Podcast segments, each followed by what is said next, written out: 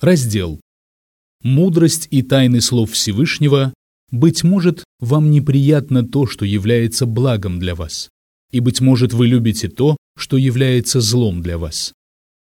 Всевышний Аллах сказал, «Быть может, вам неприятно то, что является благом для вас, и, быть может, вы любите то, что является злом для вас. Аллах знает, а вы не знаете». Сура Корова, аят 216. В этом аяте содержится много важного и полезного для раба Аллаха. Если раб Аллаха знает, что неприятное приходит к нему через желанное, а желанное через неприятное, и не исключает вероятности того, что нечто, приносящее радость, может принести ему вред, а нечто, приносящее вред, доставить радость, поскольку ему неизвестен исход дел, тогда как Аллах знает то, чего не знает его раб, если раб осознает все это, это влечет за собой определенные следствия. Он понимает, что нет ничего полезнее для него, чем исполнение велений Аллаха, даже если их исполнение будет казаться ему трудным в начале, потому что исполнение его велений влечет за собой всевозможные благие следствия – благо, радость и наслаждение. И даже если душа питает отвращение к этому, исполнение его велений приносит ей благо и пользу и нет ничего более вредоносного для нее, чем совершение запретного, хотя душа стремится и склоняется к этому. Ибо последствия совершения запретного – боль, печаль, зло и трудности. Разум человека устроен так, что готов переносить небольшую боль, если она приносит в итоге великое наслаждение или обильное благо, и избегать незначительного наслаждения, результатом которого становится великая боль и долговременное зло. Но взор невежественного видит лишь начало, он не смотрит на последствия, а человек разумный постоянно смотрит на итоги, сокрытые за занавесом начал. И сквозь эти завесы он видит следствия похвальные и порицаемые. Запретное представляется им вкусной едой, в которую, однако, подмешан смертельный яд. И каждый раз, когда прекрасный вид этой еды побуждает его поесть ее, содержащийся в ней яд останавливает его. А веления Аллаха представляются ему лекарством, неприятным на вкус, но способствующим исцелению и оздоровлению. И каждый раз, когда неприятный вкус лекарства внушает ему отвращение, его полезность и действенность побуждают его к принятию этого лекарства. Однако для этого человек нуждается в дополнительном знании, с помощью которого он познает следствие, итоги через начало. И он нуждается в силе терпения, дабы приучить душу свою к трудностям пути, ведущего к достижению благой цели. Если же нет твердой убежденности и терпения, то ничего этого не будет. Если же у него есть твердая убежденность и терпение, то всякая трудность, переносимая ради снискания постоянного блага и вечного блаженства, кажется ему ничтожной и незначительной. К важным особенностям этого аята относится то, что он побуждает раба Аллаха предаваться на волю того, кто знает исход всех дел, довольствоваться тем, что он выбрал для него и предопределил ему, надеясь при этом на благой исход. Раб Аллаха не пытается предъявлять требования Господу своему и выбирать самостоятельно, вопреки его выбору, и не просит его о том, о чем у него нет знания, но просит его выбрать для него лучшее и внушить ему довольство этим выбором, ибо нет для него ничего полезнее этого.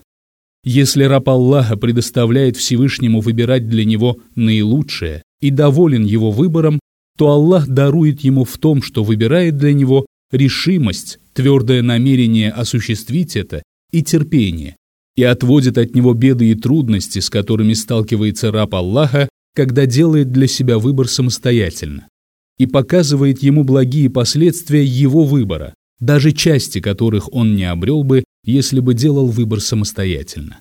Следование этому аяту избавляет раба Аллаха от изнуряющих размышлений, которые требуются, чтобы сделать выбор, и освобождает сердце его от разных предположений и принятия мер, из-за которых он будто постоянно взбирается на гору и спускается с нее и вместе с тем ему не уйти от предопределенного ему. И если он довольствуется тем, что выбирает для него Аллах, то предопределение приходит к нему, и он заслуживает похвалы, благодарности и доброго отношения. А в противном случае предопределение приходит к нему, но он заслуживает порицания, а не милости, потому что это был его собственный выбор. Если человек со всей искренностью полагается на выбор Аллаха и проявляет довольство этим выбором, он обнаруживает в предопределенном ему проявление доброты и заботы и ощущает себя постоянно окруженным ими, и забота Аллаха защищает его от того, чего он опасается, а доброта Аллаха делает незначительным для него то неприятное, что может быть в его предопределении. Когда предопределение осуществляется, то очень большую роль играет реакция человека на это предопределение. Самое полезное для него – смирение. Ему следует броситься на землю перед этим предопределением, подобно тому, как человек бросается на землю перед хищным зверем, притворяясь мертвым, поскольку хищники не едят падаль. Раздел. Дарованные Всевышним вера и знания приносят пользу лишь тому, кто познал собственную душу. Дарованные Аллахом вера и знания приносят пользу лишь тому, кто познал собственную душу и не дает ей приступать установленные для нее пределы, дабы она не стремилась к тому, что не предназначено для нее и не выходила за рамки дозволенного. Такой человек не говорит «это мое». Он твердо знает, что все это принадлежит Аллаху, исходит от Аллаха и осуществляется или приходит к нему по его воле. И это Он одаривает его милостями своими изначально и постоянно, даже если раб Аллаха ничего не делает для этого и не заслуживает этого. Милости Аллаха, приходящие к нему, делают его смиренным, уподобляя его тому, кто не видит ни у души своей, ни в ней самой совершенно никакого блага, осознавая, что благо, которое пришло к нему, принадлежит Аллаху, приходит через него и исходит от него. Эти милости, приходящие к нему, рождают в нем удивительное, не поддающееся описанию смирение, и с каждой приходящей к нему милостью увеличивается его самопринижение, кротость, любовь к Аллаху, страх перед ним и надежда на него. Это результат двух благородных знаний. Первое знание – знание о Господе, Его совершенстве, доброте, самодостаточности, щедрости, благодеянии и милосердии и о том, что все благо в руках его и принадлежит ему, и он дарует из него кому пожелает и лишает этого, кого пожелает. И он достоин хвалы за это. И это самое совершенное и полная хвала. Второе знание – знание собственной души, удерживание ее в определенных рамках и признание ее несовершенства, несправедливости и невежества, а также того, что сама по себе она не обладает благом, ни у нее, ни посредством нее, ни от нее. И у нее самой нет ничего, кроме отсутствия. И из ее качества совершенства у нее самой нет ничего, одно лишь отсутствие, ничего ничтожнее и несовершеннее которого нет. И все благо, которое есть в ней, является следствием ее существования, которое не зависит от нее самой и исходит не от нее самой. Если эти два знания утверждаются в душе человека, а не у него на языке, то душа его знает, что вся хвала надлежит Аллаху, и что только Он распоряжается всем, а все благо в руках Его, и что Он достоин хвалы и прославления, тогда как она не заслуживает этого, и что она больше заслуживает порицания, принижения и упреков. Кто же не обладает этими двумя знаниями, так как ими следует обладать, для того его слова, дела и состояния будут колеблющимися и непостоянными, и станут тщетными, и он не будет следовать прямым путем, который ведет к Аллаху. Чтобы идти по этому пути и дойти до конца, необходимо притворение в жизнь двух этих знаний. Если же человек упустит их, то не доберется до конца пути. Это и есть смысл слов «Кто познал себя, тот познал Господа своего». Тот, кто знает душу свою и знает о ее невежестве, несправедливости, изъянах, пороках, потребностях, нужде, смирении, униженности и отсутствии у нее собственных благ, знает Господа через качества, противоположные качествам души. И он не позволяет душе переходить установленные для нее пределы, и она не выходит за рамки, в которых должна оставаться. И он воздает Господу своему хвалу, приличествующую ему, и сила его любви, боязни, надежды, возвращение к покорности ему после ослушания и упования направлено на него одного, и он любит его так, как не любит ничего и никого другого, и также боится его и надеется на него.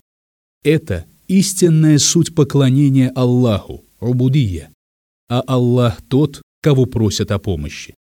Рассказывают, что один мудрый человек написал на двери своего дома Поистине, никогда не получит пользу от нашей мудрости никто, кроме того, кто познал душу свою и удерживает ее в установленных для нее пределах.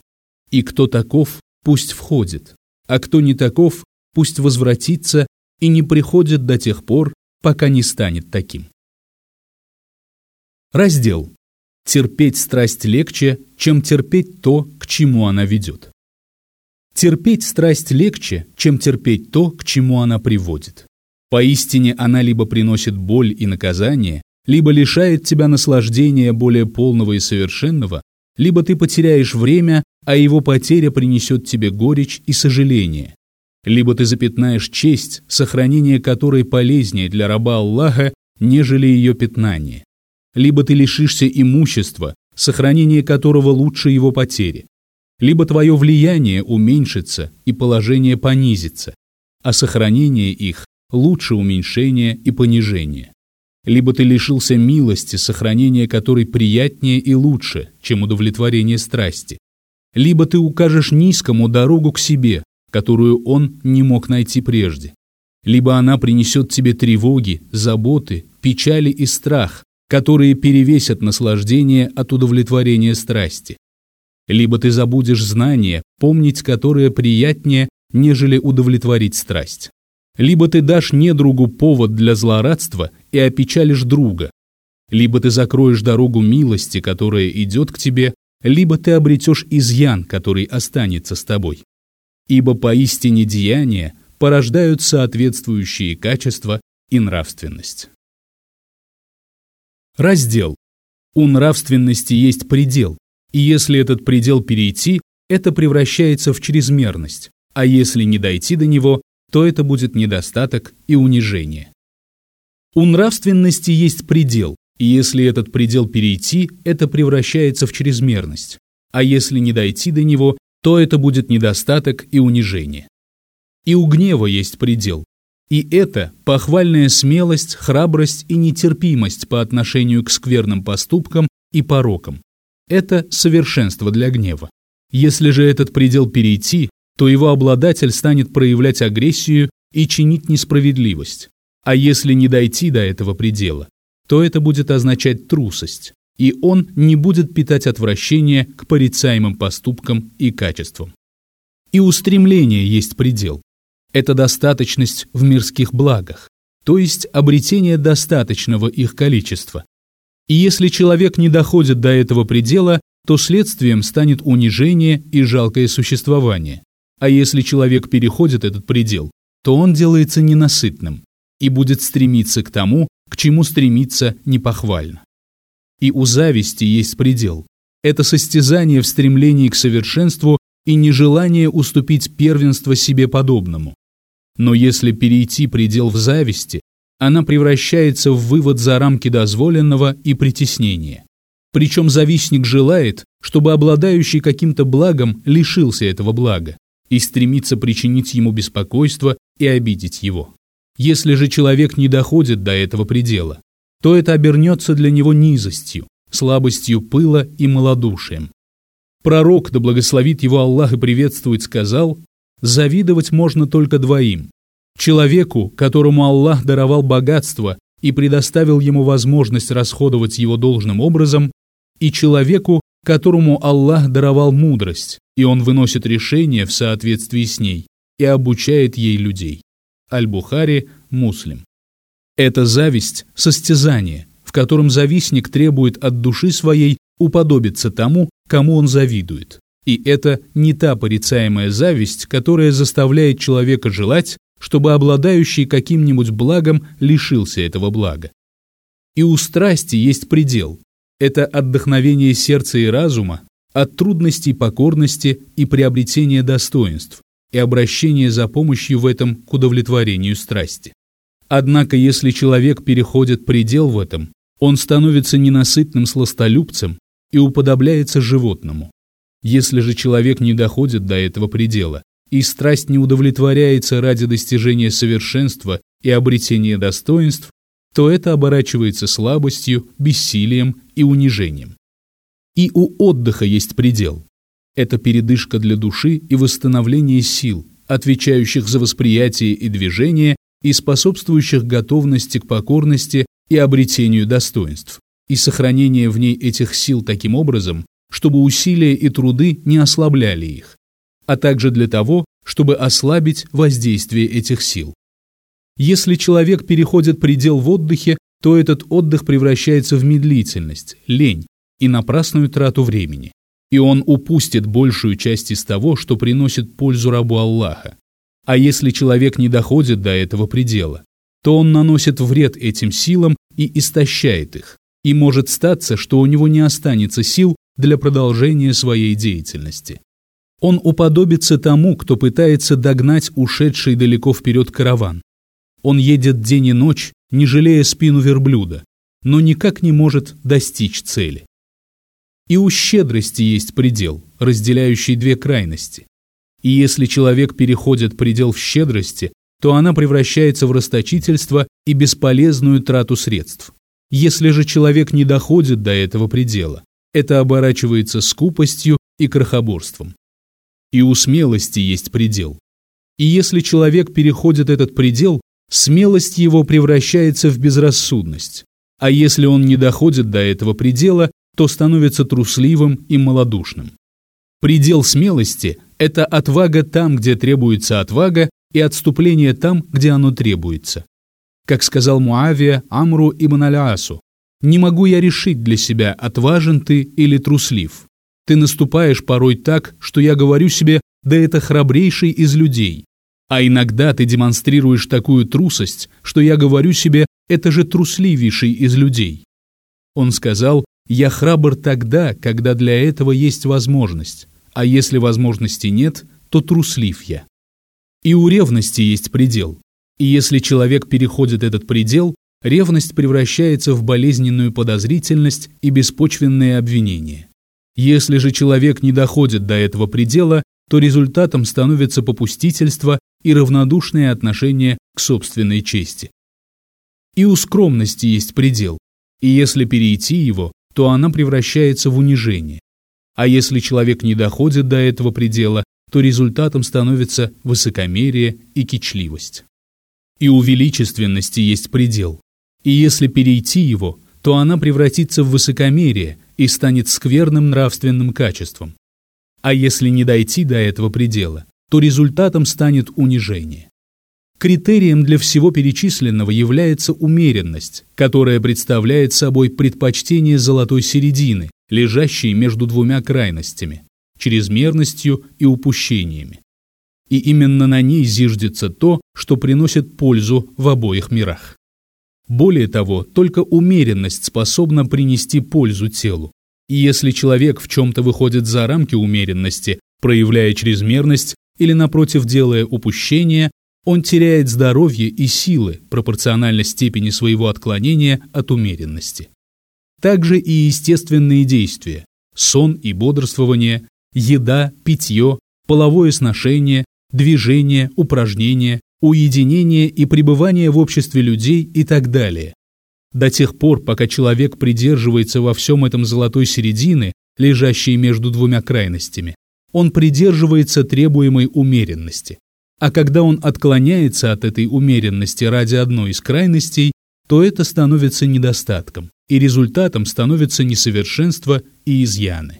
И к самым почетным и полезным знаниям относятся знания установленных Всевышним пределов, особенно границ узаконенного шариатом, то есть велений и запретов. И самый знающий из людей тот, кто лучше всех знает эти пределы, дабы не вводить в них то, что в них не входит, и не выводить за них то, что входит в них. Всевышний Аллах сказал бедуины оказываются самыми упорными в неверии и лицемерии. Они больше других не знают ограничений, которые Аллах не спаслал своему посланнику. Сура Покаяния, аят 97. Самый умеренный и справедливый из людей тот, кто соблюдает границы нравственности, деяний и узаконенного шариатом, зная их и притворяя в жизнь. А Аллах оказывает помощь и поддержку. Раздел. Раб Аллаха преодолевает путь, ведущий к Аллаху, переходя от остановки к остановке своим сердцем и стремлениями, а не телом. Абу Ад-Дарда, да будет доволен им Аллах, сказал, «Как прекрасен сон и питание благоразумных, посредством которых они обходят глупцов с их выстаиванием ночных молитв и постами. Благое деяние размером с пылинку от обладателя богобоязненности лучше поклонения обольщенных размером с гору. Ахмад Абу Нуайм.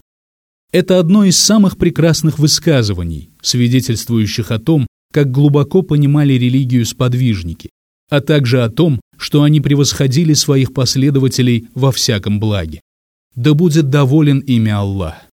И знай, что раб Аллаха преодолевает путь, ведущий к Аллаху, переходя от остановки к остановке своим сердцем и стремлениями, а не телом. И истинная богобоязненность – богобоязненность сердца, а не органов тела. Всевышний Аллах сказал «вот так», и если кто почитает обрядовые знамения Аллаха, то это исходит от богобоязненности в сердцах. Сура Хадж, аят 32. И Всевышний Аллах сказал «ни мясо, ни кровь их, жертвенных животных, не доходят до Аллаха, до него доходит лишь ваша богобоязненность». Сура Хадж, аят 37. И пророк, да благословит его Аллах и приветствует, сказал, «Богобоязненность вот здесь». При этом он указал на свою грудь. Муслим. Разумный человек, благодаря настоящей решимости, возвышенности устремлений, чистому и правильному намерению, сопровождаемым небольшим количеством благих дел, преодолевает расстояние во много раз больше, чем тот, кто, не имея всего этого, много утомляет сам себя и проделывает труднейший путь. Поистине решимость и любовь устраняют трудность и делают дорогу приятной. И успешно продвигаться по пути, ведущему к Аллаху, и опережать в этом других людей помогают возвышенные устремления, искренность желания достичь цели своего путешествия и решимость. Обладатель возвышенных устремлений, порой даже не совершая никаких действий, намного опережает того, кто, не имея такого стремления, совершает множество благих дел. Если же тот человек, совершающий много дел, сравняется с ним в стремлении, то опередит его благодаря своим благим делам. Этот вопрос нуждается в разъяснении, которое помогло бы нам согласовать ислам и ихсан. Лучшее руководство – руководство посланника Аллаха, да благословит его Аллах и приветствует. А он отдавал должное каждому из этих двух понятий. И несмотря на свое совершенство в исповедании религии, постоянную устремленность к Аллаху и близость к Нему, он выстаивал молитву так, что ноги его опухали от долгого стояния. И он порой постился так, что люди начинали говорить, он вообще не оставляет пост. И он усердствовал на пути Аллаха и общался со своими сподвижниками, не отделяясь от них. И он не оставлял совершение дополнительных видов поклонения, неуклонное совершение которых не под силу обычному человеку. Всевышний Аллах повелел своим рабам соблюдать установления, нормы ислама внешне и притворять в жизнь истины веры внутренне. И он не принимает от них одно без другого. В Муснаде приводится возводимый к посланнику Аллаха, да благословит его Аллах и приветствует хадис. Ислам внешнее, очевидное, а вера в сердце. Ахмад. Внешние проявления покорности, не сопровождаемые истинной внутренней верой, не приносят пользы до тех пор, пока не будут сопровождаться внутренней верой. И внутренние проявления, обладатель которых не исполняет внешние нормы ислама, не принесут ему пользу, какими бы они ни были. И если сердце человека разрывается от любви к нему и страха перед ним, но при этом он не поклоняется ему посредством исполнения его велений, то это не спасет его от огня. Точно так же, Если человек исполняет внешние предписания ислама, но внутри у него нет настоящей веры, то это не спасет его от огня. Исходя из этого, правдивых, идущих к Аллаху и миру вечному, можно разделить на две категории. Первая категория – те, которые посвятили свободное время, оставшееся у них после совершения обязательного, совершению дополнительных телесных видов поклонения, и это вошло у них в привычку. При этом у них нет стремления совершать деяния сердца, следить за его положениями и соблюдать нормы, касающиеся их. Хотя основа всего этого у них все же есть. Однако стремление их направлено на умножение благих дел. Вторая категория – те, которые посвятили свободное время, оставшееся у них после совершения обязательного исун, исправлению своих сердец, стараясь, чтобы они были заняты только Аллахом и сосредоточились на нем, и их мысли и желания были связаны с ним. Они направили свои усилия в поклонении на деяние сердец, совершенствование любви, страха, надежды, упования и возвращения к покорности ему через покаяние, обнаружив, что даже незначительное из того, что приходит к сердцам от Аллаха, любимее для них, чем множество дополнительных телесных видов поклонения. И если одному из них удается достичь сосредоточенности, и к нему приходит ощущение близости к Аллаху, или проявляется стремление к нему, смирение и осознание собственной ничтожности, он не променяет все это ни на что иное, если, конечно, речь не идет о велении. Однако, если приходит веление, то есть обязательное предписание, он спешит исполнить его, стараясь совместить свое подчинение внушаемому его сердцу Аллахом стремлению с исполнением этого веления. А если такой возможности нет, то он исполняет веление даже если при этом упускает возможность подчиниться возникающей в его сердце тяге к совершению иных благих деяний. Если же речь идет о суннах, то здесь начинаются колебания. Если он может выполнять их без ущерба для любимого им подчинению упомянутым стремлениям, то он так и делает. А в противном случае он смотрит, какое из дел самое весомое и угодное Аллаху, Исполнение этого дополнительного вида поклонения, даже если при этом он упустит возможность подчиниться внушаемому его сердцу стремлению, это может быть помощь нуждающемуся, указание дороги заблудившемуся, поддержка слабого, увеличение своей веры и так далее. В подобных случаях следует выполнять наиболее весомые и значимые из дополнительных видов поклонения.